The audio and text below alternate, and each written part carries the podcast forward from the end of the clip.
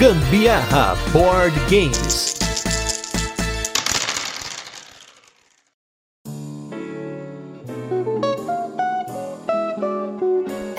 Semana vamos ter uma dupla de jogos, então se prepara para servir o rei e a rainha também. Eu sou a Carol Guzmão. E eu sou o Gustavo Lopes e esse é mais um episódio do Gambiarra Board Games. E no episódio de hoje a gente vai falar sobre o jogo Sirvam o Rei. Vamos fazer aquele resuminho de como o jogo funciona, depois temos curiosidades e por fim as nossas experiências com ele. E como essa semana vamos ter dois episódios, um pro Sirvam o Rei e outro pro Sirvam a Rainha, vamos direto pro cast.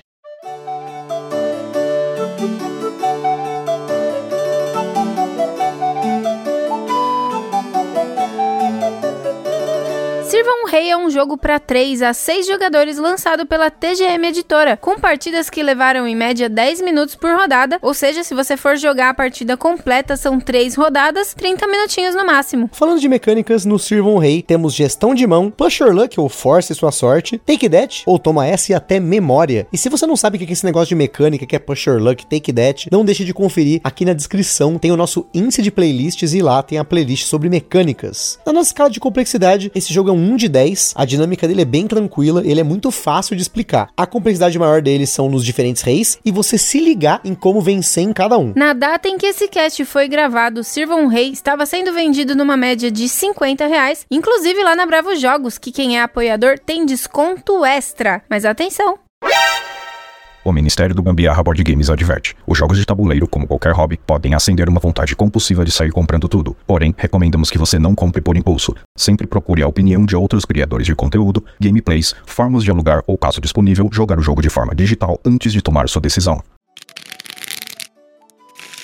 O rei está cada vez mais ansioso e faminto, já passa do meio-dia e a mesa está posta. Na dispensa do castelo, os cozinheiros se apressam juntando ingredientes e preparando as melhores iguarias para o banquete. Ajudantes espremem por todos os lados empilhando bandejas e pratos. A tensão paira no ar até que um grito rasga o silêncio: Sirvam o rei! Em Sirvam o rei, os jogadores assumem o papel desses cozinheiros, tentando fazer o seu melhor para servir o rei da vez. Para isso, cada jogador possui quatro cartas viradas para baixo à sua frente, duas na fileira da frente, duas na fileira de trás. No começo da rodada, cada jogador pode olhar as duas cartas da fileira inferior e deve memorizá-las, porque no seu turno o jogador compra uma carta do baralho e tem uma de duas opções. Ele pode trocar a carta que ele comprou por uma de suas cartas, descartando a que estava na mesa, ou simplesmente descartar a carta que comprou, ativando o efeito opcionalmente. Sempre que um jogador descarta uma receita, qualquer outro jogador pode descartar uma de mesmo número, mas só o jogador mais rápido vai realmente poder descartar a sua carta, desde que não seja a sua última carta. Você sempre tem que ficar com uma. Enquanto os que não foram tão rápidos já meio que revelaram uma informação sobre o que eles têm na mesa, né? Várias cartas possuem efeitos para você ver as cartas que estão viradas para baixo, trocar cartas por cartas do topo do deck ou até mesmo entre jogadores. Por isso, a memória aqui é importante, mas eventualmente a sua mesa será bagunçada. Ao invés de comprar uma carta em seu turno, o jogador pode falar sirva um rei e passar. Cada outro jogador joga mais um turno e então vem o fim da rodada. Todo mundo revela suas cartas e o jogador que atenda o rei da rodada vence. O manual sugere começar fazendo uma partida de introdução, que é só um rei, e é o rei que a menor soma vence. Mas na partida completa entram três reis aleatórios, um por rodada. Na partida completa, cada jogador recebe três cartas que podem ter 0, 1 um, ou 2 pontos de vitória. Quando alguém fala sirva um rei, cada jogador deve colocar uma carta de pontuação no centro da mesa, como uma aposta, pensando o quão próximo ele acha que ele vai servir o rei. E aí, no final da rodada,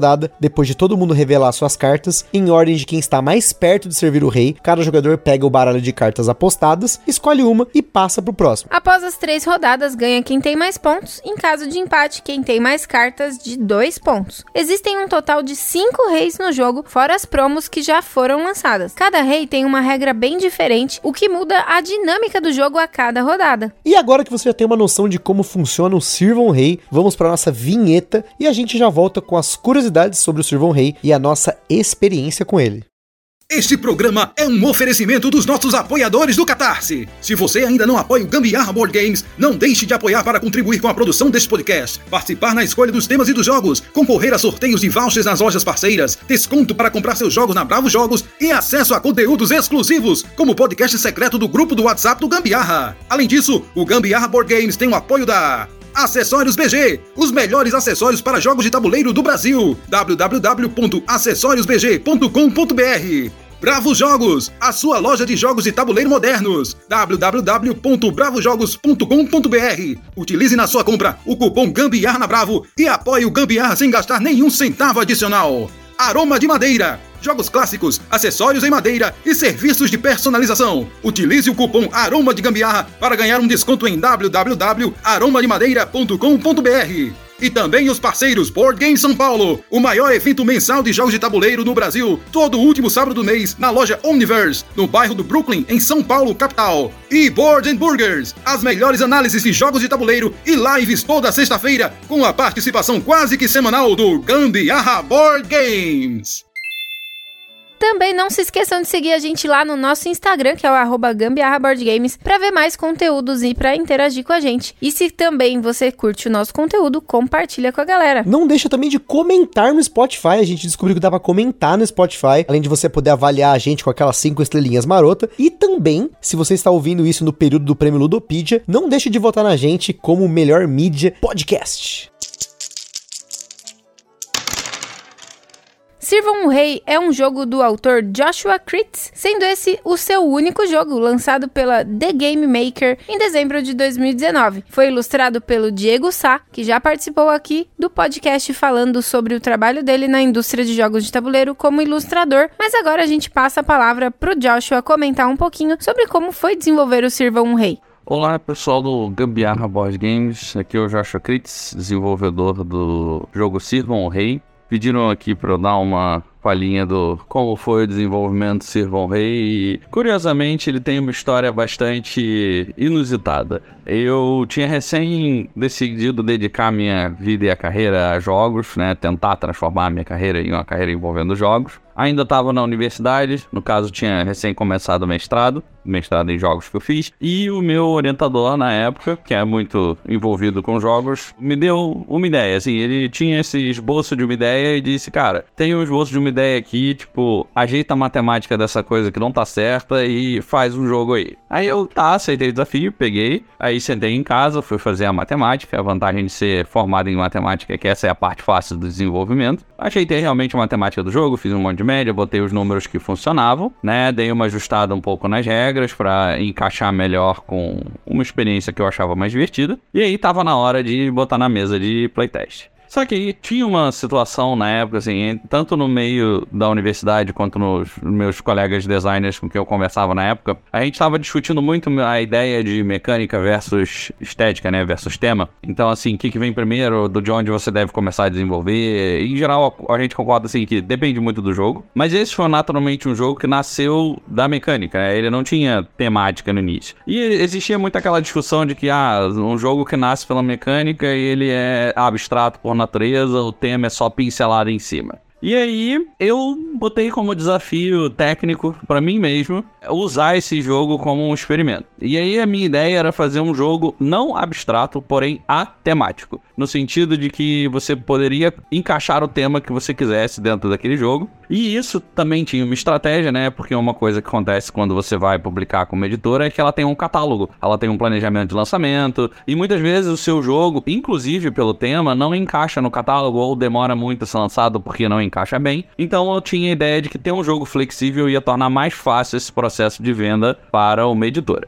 E aí veio esse exercício, eu fiz tudo, ajeitei a mecânica, a mecânica estava perfeita. Eu mesmo pensei em alguns temas diferentes para colocar. Um dos temas que foi o primeiro que eu pensei era, na verdade, uma competição de comer pimentas. E o objetivo era comer menos pimenta que os outros, para não queimar a boca. Pensei em um jogo de crianças entrando em uma casa mal assombrada, em um jogo de bebida. Assim, tinha alguns temas assim que eu pensei. Até exploração espacial teve. E montei, pré-montei, assim, a ideia para vender essa ideia de que, olha, eu posso fazer o tema que você quiser nesse jogo e ele não vai ficar só com o tema pincelado em cima. E aí, dito isso, eu acabei conversando com uma empresa, uma primeira empresa, que estava interessada no jogo, inclusive me pediram para fazer um drinking game, pensar numa ideia mais que era o público-alvo deles. E eu tava desenvolvendo essa ideia, e obviamente você nunca conversa só com uma empresa, né? Eu estava conversando com várias empresas, e uma delas, que era a TGM, quando a gente conversou, eu cheguei, mostrei pra TGM e foi muito engraçado, porque eles lá olharam pro meu jogo e ficaram, cara, era isso que a gente precisava. A gente precisava de um jogo com temática de comida para colocar nosso catálogo aqui. Nessa data, o que inclusive foi cerca de seis meses depois, foi um lançamento super rápido, né? E eles disseram, cara, você consegue botar um tema de comida nisso e trazer pra gente? E aí foi isso que eu fiz. Eu voltei pra casa, botei o tema de uma competição de comida, a gente conversou um pouco sobre o tema na hora, e aí nasceu o Sirvon Rei, né? E aí eles foram organizar o, a estética, né? O visual, deram uma ajustada nas regras, que é parte do procedimento, e aí a gente assinou o contrato, né? Já tinha assinado o contrato, né? Antes deles fazerem isso tudo, e aí o jogo foi lançado. Pouco depois, logo depois do, da assinatura do contrato, acho que foram mais ou menos seis meses mesmo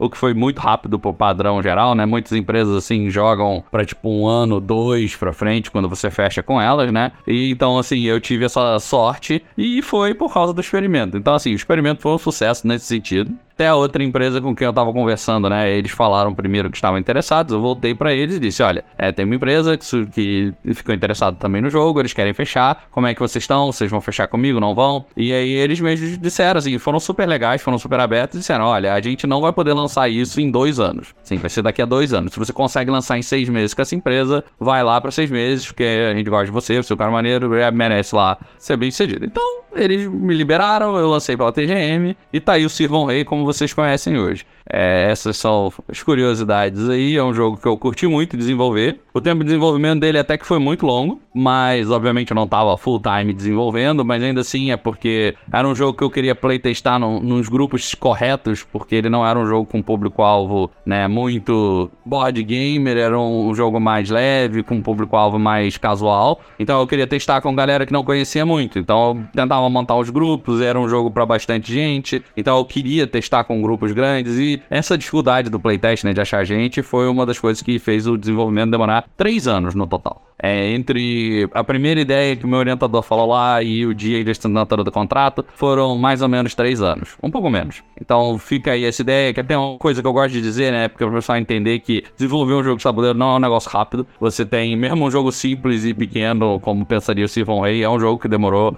anos para ser desenvolvido, de concepção até ser publicado. Então, eu acho que é uma coisa que eu gosto de dividir aí com as pessoas. Mas o desenvolvimento foi muito divertido. As pessoas que gostaram, jogaram no playtest, gostaram a beça do jogo. E a gente se divertiu bastante. Eu me diverti bastante. Meu orientador ficou bastante orgulhoso do resultado final. Então foi, foi uma experiência muito divertida. E depois é da palavra do Joshua aí, para quem curtiu o jogo, apesar de não ser tão fácil encontrar por aí, o jogo teve várias promos, como a promo do Papai Noel, que foi a promo de Natal, teve a promo dos influenciadores e também a promo de Halloween, essa que a gente tem aqui. Graças a Marcelo, um abraço para Marcelo do Bordzinho que arranjou essa promo pra gente. Além disso, o jogo Sirvam a Rainha vem com uma mini expansão pro Sirvam Rei, que além de você poder usar as cinco rainhas do Sirvam a Rainha nesse jogo, ele muda a regra ligeiramente, pois agora você compra duas cartas por turno e ao invés de você você fazer uma ação ou outra, você faz as duas. Você substitui uma carta sua por uma que você comprou e descarta a outra, fazendo ou não o efeito dela. Quanto aos sleeves, a gente não eslivou a nossa cópia, mas talvez a gente faça isso em breve. Segundo a Ludopedia, você vai precisar de 70 sleeves tamanho 63,5 por 88, que é o tamanho padrão, e mais 8 sleeves maiores, tamanho copper 65 por 100, para os reis e para o manual, que são as cartas. Falando aí do Sirvam Rei, a gente demorou bastante para fazer esse episódio porque a gente queria fazer dos dois jogos e o Sirvam Rei foi um sucesso absoluto com a maioria das pessoas que a gente jogou. A gente jogou a primeira vez ele lá no DOF de 2022 e depois a gente conseguiu uma cópia dele e passou a jogá-lo com mais frequência, né? A gente jogou com vários grupos diferentes, com todas as contagens de jogadores, de 3 a 6 pessoas, a gente jogou em todas as contagens. Então muita gente jogou com a gente esse jogo e a maioria curtiu. Desde galera que não costuma jogar muito até a galera que já joga bastante, eles gostaram da dinâmica do jogo, em especial quando você joga aí a partida completa, né, com três reis, você tem essa dinâmica que muda a cada rodada e isso é muito legal. É isso mesmo, a gente gostou tanto, tanto, tanto, que esse jogo entrou até pro meu top 50 dos 500 jogos que a gente jogou aqui. O Sirvan Rei entrou lá na posição 27 do meu top 50. E eu vou ser sincera, para quem ouviu também sabe que eu sou aquela metamorfose ambulante, então provavelmente hoje que eu estou estou no hype para jogar esse jogo. Eu colocaria ele ainda mais alto. hoje. Comentando aí pra quem gosta aí de pensar em números, em distribuição, como eu gosto aí de fazer, o jogo tem cartas de menos 1 a 10 e 15, só que tem uma pegada muito importante aqui. Ele tem três cartas menos um, cinco cartas zero, três cartas de 15 e o resto tem quatro cópias cada. Isso aqui, além do efeito memória, que é importante para você se balizar com o que já saiu, que pode ter saído na mesa, é importante para você saber como você vai escolher as cartas que vão ficar na sua mesa, né? Tá certo que, tipo assim, já é difícil você ficar memorizando as cartas viradas para baixo e como elas mudam toda hora, você precisa ficar muito esperto. Mas eu tenho uma forma de jogar esse jogo que eu vou revelar aqui, depois de quase um ano de ter jogado a primeira vez, um pouquinho menos de um ano, né? Uns oito, nove meses aí. Eu fico repetindo na minha cabeça. Quando eu não, não sei a carta, eu falo nada. E quando eu sei a carta, eu falo o número. Então eu fico assim: nada, nada, zero, um. Nada, nada, zero, um. Eu fico repetindo isso na minha cabeça sem parar. E aí eu costumo ver, pelo menos, aí eu tento ver as cartas que estão na parte de cima. E aí muda. Aí eu fico, né? dois nada, zero, um. dois nada, zero, um. Aí eu excluo uma carta. dois nada, zero. dois nada, zero. Então eu fico repetindo isso na minha cabeça, né? Não tão rápido assim, mas para uma forma de eu não precisar ficar memorizando isso, eu transformo isso num mantra. E isso facilita muito jogar o jogo para mim. Claro que tem que prestar atenção nas cartas dos oponentes, do que já foi jogado na mesa, mas pelo menos as cartas que eu tenho, eu já consigo memorizar dessa forma. É, você tá falando isso, mas isso é normal. Eu também faço isso. É que não é uma coisa de se, ser dita. Isso aí só fica na, dentro da mente. É, então, mas vira e mexe, inclusive a própria Carol que está aqui, vou fazer essa denúncia, esquece que carta tem. Então, ai, mas eu esqueci, eu achei que tinha um 5 aqui, e aí não era. Então, esse mantra não está dando certo. Você não está meditando corretamente na sua cabeça. Ué, mas se o meu mantra é um remix ou se o meu mantra é um mantra correto, isso só cabe a mim. Não, não. É, você tem que saber as cartas que você tem, né? Não adianta você ficar 00 rato 2, né? Já, já perdeu já. não tem nada a ver, né? não, mas eu, o que eu quis dizer é que se eu confundo, só cabe a mim, mas o mantra tá na mente. E tem outra, hein? Pra quem já jogou comigo, eu ainda fico fazendo metagame enquanto eu repito isso na minha cabeça. Fico no multitarefa ali pra zoar, né? A gente jogou com uma galera aí que pode comprovar isso, né? Inclusive, alguns dos nossos apoiadores já jogaram comigo esse jogo e com a Carol. Então, é, eu, eu fico na, falando, eu fico explicando, mas na minha cabeça tá lá. 0012, 0012, sem parar. E isso é Já importantíssimo. confundiu, não é 00, é nada, Não, mas nada. agora mudou, já Porque troquei a existe carta. o zero. Já troquei a carta, já troquei a carta, porque eu tá jogando, vai mudando a carta. E isso é muito importante você ter em mente, porque cada rei pontua bem diferente. Sem contar que você pode usar, né, a expansão, né, usando o Sirvam a Rainha, que a gente jogou, acho que as nossas últimas duas partidas, que também muda a dinâmica, porque você sempre tem que mudar duas cartas por rodada. Muda uma sua e muda uma que você descarta, né? Então você tem duas opções, mas você tem que usar as duas cartas. Eu confesso que eu prefiro o jogo normal, eu não gostei tanto assim de jogar com a expansão. Eu acho que você ser obrigado a trocar uma carta toda rodada pode ser bem ruim se você já tá com uma mesa legal, mas de qualquer forma é uma forma de girar mais o baralho, você ter mais opções. Eu prefiro mais compra uma, veja se eu descarto ou se eu uso ela e assim por diante. Eu também achei muito melhor jogar depois de ter tido a experiência com a, o Sirvão a Rainha junto ali, né? Eu achei muito mais legal o comum dele, né? É interessante ter essa mescla aí entre os dois. Eu achei legal, sim, né? Ter, ter Dá essa. uma quebrada, né? Sim, sim, eu achei muito legal porque você tá juntando uma família de jogos, né? Assim como o King Domino, o Queen lá, tem a- as condições deles, né? A mesma coisa aqui. Eu achei isso muito interessante. Mas, ao mesmo tempo, eu achei o método base ali mais legal de ser jogado. E sem dúvida é muito mais legal jogar a partida completa, assim, jogar uma única vez, né, uma única rodada e ainda com o rei normal, eu acho que não tem tanta graça quando você tirar três reis e aí jogar no aleatório ali e cada rodada ser bem diferente e até pra dar tempo de você pontuar, pontuar legal, porque senão ah, ganhou legal, mas ali quando você tem esse esquema que você tem aquelas cartas de coraçãozinho, às vezes você pode ter tirado até cartas ruins, mas como você tá mais certeiro aí que você vai ganhar, você consegue puxar as cartas boas dos oponentes. Tanto que a última partida que a gente jogou, eu ganhei assim, eu saí com tipo, acho que duas cartas de um e uma carta de zero, e eu terminei o jogo com três cartas de dois pontos. Eu terminei com seis pontos, pegando a carta dos meus oponentes, que talvez acharam que tava indo bem ali na mesa, mas o Sirvam o Rei ali que eu fiz foi muito melhor. Agora, você ser o cara que fala Sirvam o Rei é muito perigoso, muito perigoso, porque a partir do momento que você fala Sirvam o Rei, as pessoas vão te marcar. Não adianta. Se elas conseguirem uma carta pra trocar carta com você, elas vão trocar, você vai se ferrar, então você tem que estar numa posição muito boa mesmo pra você mandar o Sirvam o Rei e aí, né, finalizar a rodada. No geral, eu costumo fazer isso quando eu tô com três cartas, as três batem com, né, a pontuação. Eu já vi que não tem tanta gente trocando carta, então eu fico de olho. Se não, eu fico esperando até que alguém faça,